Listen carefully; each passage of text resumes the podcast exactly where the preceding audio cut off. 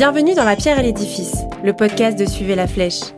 L'association a pour mission de conduire et promouvoir toutes les missions qui concernent ou aident à la reconstruction de la tour nord de la basilique cathédrale Saint-Denis et de sa flèche.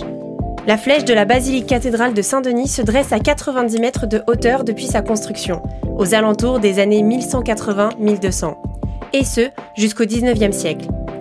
En juin 1937, la flèche est frappée par la foudre puis en 1845 par des vents extrêmement violents. La flèche, puis la tour nord qui l'a supportée, sont démontées pierre par pierre en 1847 et ne seront jamais remontées. Notre invité aujourd'hui est Frédéric Thibault, tailleur de pierre, qui nous raconte son plus grand défi sur le chantier. Moi, mon nom de compagnon, c'est Provençal, la quête du savoir. Je pense que les compagnons se sont pas plantés en me le filant lors de ma réception. Euh, donc c'est vrai que j'ai une grande curiosité sur plein de choses. Après, il faut se concentrer un peu sur certains sujets parce que sinon on part dans tous les sens. Donc voilà, j'ai deux dadas, c'est celui vraiment de l'histoire du compagnonnage, surtout au 19e siècle. C'est l'implication des compagnons dans l'histoire du mouvement ouvrier, etc. Et puis après, la deuxième, c'est aussi l'archéologie du bâti. C'est comprendre, en fait, comment est-ce que les tailleurs de pierre au XIIe siècle, ou même euh, en 300 ans après Jésus-Christ, hein, sur certains bâtiments euh, gallo-romains en région parisienne où j'ai eu l'occasion aussi de bosser, c'est euh, comprendre la méthodologie, comprendre le geste, comprendre comment est-ce que le tailleur de pierre il a mis en place, etc. C'est vrai quand on vient du métier, puis avec un petit peu d'expérience, je vois un caillou, je vais pouvoir te dire, ah, bah tiens, celui-là il était droitier, gaucher, il a taillé comme ça, il a fait. Alors on donne pas son prénom, on sait pas si c'est Maurice, Robert ou Jean, mais en tout cas on a cette connexion avec le tailleur de pierre qui a bossé il y a 800 ans pour sortir sa pierre. Ça, c'est lié à l'expérience, à l'œil, au geste, à tout ça. Et donc, petit à petit, je me suis aussi intéressé, surtout depuis que je suis à Saint-Denis, il fallait que je réfléchisse aussi sur euh, comment parler des tailleurs de pierre qui ont construit la basilique sans rentrer dans un discours trop universitaire, avec trop de dates, trop de styles, etc. Et finalement, on a un support qui est magnifique, c'est celui des marques lapidaires. Les marques lapidaires, c'est les espèces de symboles que vous voyez sur les parements des pierres, notamment sur l'avant-nef et sur le chevet de la basilique, où euh, c'était des, des, signes qui étaient donnés aux tailleurs de pierre pour être payés ce qu'on appelle communément des marques de tâcheron, tâcheronnage. Donc ils taillent leur bloc, ils font leur marque, c'est un symbole X ou Y. Et parfois il y en a des très très complexes aussi. Donc c'est pas seulement une signature, c'est pas seulement une lettre, mais ça raconte aussi une histoire. Et donc je me suis amusé à faire le relevé de toutes ces marques à l'avant-nef. Donc j'arrive à plus de 250 marques positionnées, localisées. Donc après on fait des, des sous-groupes par rapport à ces marques. Et finalement on commence à comprendre l'organisation du chantier. Dire combien il y avait de tailleurs de pierre, parce que souvent vous avez des marques qui se répètent, mais c'est pas le même tailleur de pierre. Il n'a pas taillé 100 blocs il y a plusieurs tailleurs de pierre qui ont la même marque parce qu'ils sont identifiés au sein d'un groupe, une compagnie. Et donc, est-ce qu'ils ont commencé par tel pilier, tel pilier, est-ce qu'ils ont tout monté ensemble? Et ça, ça nous raconte tout ça. Et grâce à ça, on arrive aussi à raconter aux gens, au public, à matérialiser un peu cette histoire. Parce que les noms des tailleurs de pierre, on les connaît pas. Donc, on sait qu'il y a Pierre de Montreuil, architecte, qui arrive euh, un petit peu plus tardivement, au 13e, qui vient travailler sur le transept de la basilique. Mais les noms des tailleurs de pierre, on n'a pas livre de compte à l'époque, au 12e, 13e, qui nous raconte cette histoire-là. Et par le biais de ces marques, on matérialise les choses. les gens peuvent toucher du doigt finalement le tailleur de pierre, parce que c'est pas simplement un bloc avec une moulure dedans. Il y a une identité propre. Et ça, je trouvais ça intéressant comme support de médiation aussi pour raconter cette histoire. Parce qu'à travers ça, on parle de la technique, mais on parle aussi du chantier. On parle de l'organisation du chantier. 250 marques, il y a à peu près 100 tailleurs de pierre qui sont identifiés. Euh, ça veut dire 100 tailleurs de pierre avec leur famille, ça veut dire euh, autant de charpentiers, ça veut dire les maçons, ça veut dire les cordeliers, ça veut dire les céramistes, enfin tous ces métiers-là qui viennent finalement créer un village, une ville dans la ville, à Saint-Denis, qui est déjà une grosse ville à l'époque, parce qu'il y a un grand marché et une grande abbaye, et euh, bah, ça raconte une histoire. Et je pense qu'aujourd'hui, ce qu'il faut, c'est raconter aussi des histoires. Pas seulement dans, dans les livres, mais au contact direct. C'est ce que cherche aussi, je pense, une partie du public qui s'intéresse énormément au patrimoine. On voit bien toutes les émissions liées au patrimoine avec euh, les émissions de Stéphane Bern et d'autres. On parle du patrimoine, la conservation, on parle des métiers, on parle de tout ça. Mais comment est-ce qu'on va pouvoir aussi transmettre et faire comprendre aux gens que bah, si aujourd'hui on a ces métiers-là, c'est parce que il y a une transmission du métier et que nous on s'inscrit finalement on n'est que des passeurs et que le métier on nous l'a donné, il faut le rendre parce qu'on n'est pas des voleurs, donc il faut le rendre et que si de toute façon tu donnes pas ce que tu as appris, bah tu, vas finir au fond d'un trou au, au brûlé et euh, tu vas partir avec ton savoir, ça sert à rien. Donc il faut transmettre. Et là, on transmet autre chose, on transmet une histoire. Et c'est très intéressant euh, comme support pour les enfants aussi, parce qu'après, on peut leur faire tailler aussi leur propre marque. Hein, il y a toute une histoire qu'on peut raconter. Et ça, ça m'a amené aussi à être contacté par euh, X euh, relais, par des copains qui bossaient sur Notre-Dame aussi, et qui se sont intéressés aussi aux marques lapidaires. Alors sur Notre-Dame, chantier très très en vue, Et cette histoire des marques lapidaires à Notre-Dame, il y avait 4-5 lignes dans certains ouvrages universitaires, mais pas grand-chose finalement. Et là, on a quand même Notre-Dame qui était à ciel ouvert, avec une lumière, avec une luminosité, avec des échafaudages partout. Et donc des amis, euh, il y a Santiago qui est cordiste sur Notre-Dame, qui s'est passionné sur le truc, qui savait pas comment aborder le sujet, et puis par le biais des compagnons, pouf, il vient, mais tu sais, il y a un autre mec qui cherche des marques lapidaires à Saint-Denis, et peut-être que tu pourrais l'appeler. Et ça s'est fait comme ça, en fait. Là-dessus, vous avez euh, Delphine qui arrive, elle qui est universitaire, qui bosse LRMH sur le plomb, qui se passionne aussi là-dessus, et qui commence aussi un inventaire des marques lapidaires de Notre-Dame. Donc forcément, ça nous fait après rencontrer d'autres universitaires, et ça crée comme ça une émulation, une recherche. Donc ce qui est intéressant pour moi, c'est non seulement d'avoir le métier, mais après cette approche. Donc forcément, j'ai une bibliothèque un peu conséquente euh, sur l'histoire, sur les techniques, sur euh, l'architecture, et donc il y a plein de communications, mais après c'est assez confidentiel, donc il faut aller euh, chercher les communications, les ouvrages qui ont été édités à 50 exemplaires, sur un colloque, sur les, marques lapidaires. Donc voilà, je me suis un peu spécialisé là-dedans, sur cette analyse, donc je fais pas mal de conférences aussi là-dessus, pour transmettre aussi bah, le travail qui a été fait à Saint-Denis, qui est la maman de Notre-Dame. Donc de voir aussi ce support que sont les marques lapidaires. Donc j'aime bien aussi au-delà de la technique, au-delà de la mise en œuvre, des échafaudages, de l'ambiance du chantier, là, ça matérialise vraiment le pireux, quoi. On les voit, on les comprend. Et ça, c'est passionnant. On a la chance aujourd'hui d'avoir des passerelles aussi entre le milieu professionnel, enfin les gens de métier, et le milieu universitaire, ce qui se faisait très très peu en fait il y a encore dix ans.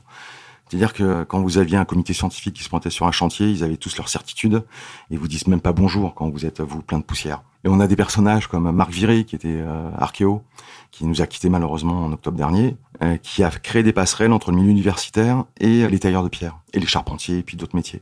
Donc on a créé comme ça des lieux aussi. La place de Saint-Denis, le projet de la Flèche a été, et j'espère que ça continuera, euh, un lieu d'échange justement sur la connaissance universitaire avec des historiens, des archéologues qui ont une, connaissance théorique finalement des styles de l'architecture, de la taille de pierre, et les gens de métier qui, eux, ont l'approche technique. Donc il faut les confronter à un moment donné. Parce que bien souvent, euh, malheureusement, les historiens vont faire 50 pages sur une, communication, sur la taille de pierre au fin fond de l'Auvergne en 1830, et, et, ça marche pas bien. Donc là, l'idée, c'est de les confronter aussi, leur donner les outils, et les faire tailler, les faire bosser aussi. Et là, on confronte nos expériences. On l'a fait pour le chantier de Notre-Dame aussi, avec tout le GT Pierre, c'est le groupe euh, Pierre, en fait, le, groupe de chercheurs qui accompagne le chantier de restauration de Notre-Dame. On les a fait venir à Saint-Denis, et, là, on a fait un séminaire. là, c'était passionnant, parce qu'ils ont cette connaissance, on arrive avec autre chose, et on confronte ça. Et là, on obtient vraiment des résultats qui sont très intéressants. Et il y a une écoute en plus réciproque. Donc ça fait grandir nos compétences et nos connaissances.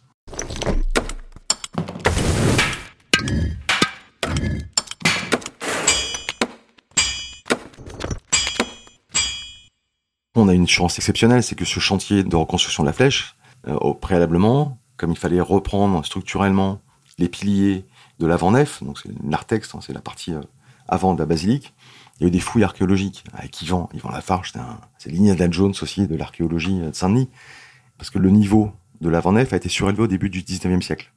Donc depuis 1801, 1804, je sais plus, on n'a jamais regardé ce qu'il y avait en dessous. Donc c'était quand même une nécropole aussi à Saint-Denis.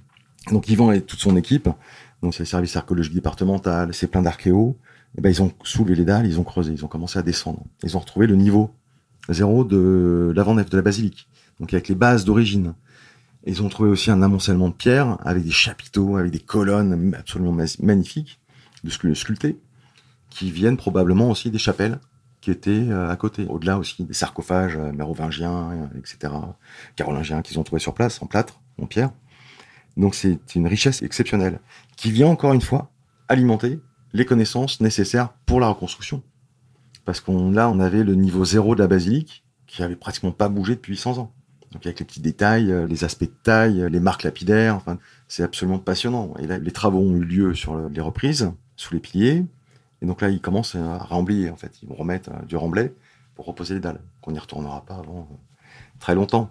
Mais voilà, c'est cet échange qui est passionnant. C'est que de temps en temps, je passe voir Yvan, dit, ah, regarde cette pierre là, regarde, qu'est-ce que t'en penses Et ce trait là, ça veut dire quoi? Et ça, c'est passionnant, quoi. Passionnant. Et qu'on puisse après, bah, se servir de ça pour retransmettre au grand public, retransmettre aux tailleurs de pierre qui vont suivre derrière, en disant, mais tu sais, tu tailles comme ça, c'est parce que on a retrouvé des cailloux, là, dans un qui raconte cette histoire-là. Donc c'est pour ça qu'il faut que tu le fasses comme ça. Et plus comme t'as appris avant. Il faut leur désapprendre tout ce qu'ils ont appris. Ça, c'est plus dur. Même quand on fait la sculpture, faut t'oublies ce que t'as appris avant et tu rattaques à chaque fois c'est un nouveau chantier. Donc tu t'adaptes. Les sculpteurs ornomanistes, c'est ceux qui faisaient les chapiteaux, tu vois, qui racontaient des histoires. Donc ils taillent, ouais, ils racontent des histoires. Après, tailleur de pierre, on raconte une histoire, mais qui est collective. Parce que le petit bout de pierre droite avec un petit bout de moulure euh, tout en haut de la cathédrale, euh, elle intéresse qui? Elle intéresse pas grand monde. Mais si elle n'était pas là, cette pierre, il n'y aurait pas la cathédrale. C'est cette individualité au sein d'un travail collectif. Et c'est ça qui est intéressant, je pense. Surtout à la période où on vit aujourd'hui, où euh, il y a beaucoup d'individualisme. C'est un peu chacun pour soi. Et se rappeler que finalement, si on veut faire des grandes œuvres, on a besoin de tout le monde. Et que tout le monde a sa place sur le chantier. Que ce soit du petit apprenti, à l'époque avait 12 ans, avec celui qui sait plus tailler la pierre, mais qui est abîmé, qui a le dos fracassé, mais il trouvera toujours sa place. Avec des bons, des moins bons. Et qu'on a besoin de tout le monde comme ça. Peu importe. Euh, parce qu'il faut imaginer que les chantiers de cathédrale, ça parlait mille langues. Au royaume de France, on parlait le, français un peu. T'avais le provençal, t'avais l'occitan, t'avais du breton, t'avais, avais de l'allemand. Il y avait des gens qui venaient de toute l'Europe. Les tailleurs de pierre au Moyen-Âge, ils, voyagent dans toute l'Europe. Bah, Villard de Honnecourt, il va jusqu'à Prague. Il est appelé à Prague au XIIIe siècle. Tu vois, enfin, c'est passionnant. Et c'est cette richesse-là, culturelle, euh, technique. C'est presque une civilisation. C'est tout ça, c'est autour du bassin méditerranéen. On a cette culture du bâti, on a cette culture de la pierre, qu'on soit euh, égyptien, jordanien, italien.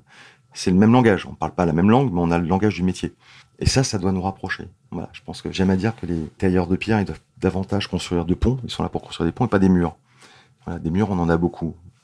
Et euh, en 1789, on en a démoli un qui s'appelait la Bastille. J'ai eu l'occasion, dans le cadre du projet de la basilique, notamment de Saint-Denis, de réfléchir, en tout cas de proposer à la maîtrise d'œuvre et à la maîtrise d'ouvrage, plutôt que de faire des animations un petit peu lambda, de vraiment se mettre en amont et de réfléchir sur la méthodologie de mise en œuvre des pierres du XIIe siècle, lors de la construction euh, sous l'abbé Sugère de la basilique. Donc on avait la chance d'avoir aussi un forgeron, Mathieu, qui vient de Guédelon. Donc il y avait aussi une expérience en taillanderie, l'art de l'exécution, enfin de forger des outils. C'est le taillandier qui fait ce métier. Et donc moi j'analysais, je repérais les marques d'outils sur les parements du XIIe siècle, avec la largeur des ciseaux, la largeur du tranchant, et sur les broches aussi, enfin différents outils qui laissent une trace dans la pierre. Et donc ce que j'ai bien aimé, c'est pouvoir les chercher et demander à Pro Forgeron de me forger exactement les mêmes outils. À partir du XIIIe siècle, il y a des nouveaux outils qui arrivent, c'est des petites dents, en fait il y a des petites dents sur les ciseaux. Donc ça, on sait que c'est attesté globalement plutôt au début XIIIe siècle. Donc toute la partie antérieure au XIIIe siècle, ça sera des ciseaux droits. Et puis après, là, on a forgé aussi les ciseaux qui nous permettront de reconstruire sur le deuxième volet, sur vraiment la partie 13e de la flèche, bah, avec les mêmes outils. Après, il y a aussi bah, le coup de main, c'est-à-dire que vous avez des massettes qui sont différentes, des massettes en fer, qui vont pas avoir le même impact sur la pierre que des bols en bois, que des maillets en bois, où ça va être une frappe plus douce. Donc le boulot aussi, ça a été de mettre en œuvre ces outils pour comprendre aussi la méthodologie qui permettra de retailler les, les, les nouvelles pierres en étant le plus fidèle possible aux tailleurs de pierre du XIIe siècle. Vous venez d'écouter l'épisode du podcast de Suivez la Flèche avec Frédéric Thibault, tailleur de pierre. Un témoignage recueilli par Lisa Millet. Il a été produit et réalisé par Quentin Blic. Le projet de reconstruction de la flèche de la basilique Saint-Denis est mené par l'association Suivez la Flèche. Les travaux commenceront au cours de l'été 2024. En attendant, vous pouvez venir visiter la basilique et participer aux ateliers de sensibilisation au métier d'art organisés par l'association. Vous pouvez soutenir le podcast en vous abonnant et en mettant une note sur votre plateforme de streaming préférée. Vous pouvez également apporter votre pierre à l'édifice en faisant un don à l'association Suivez la Flèche.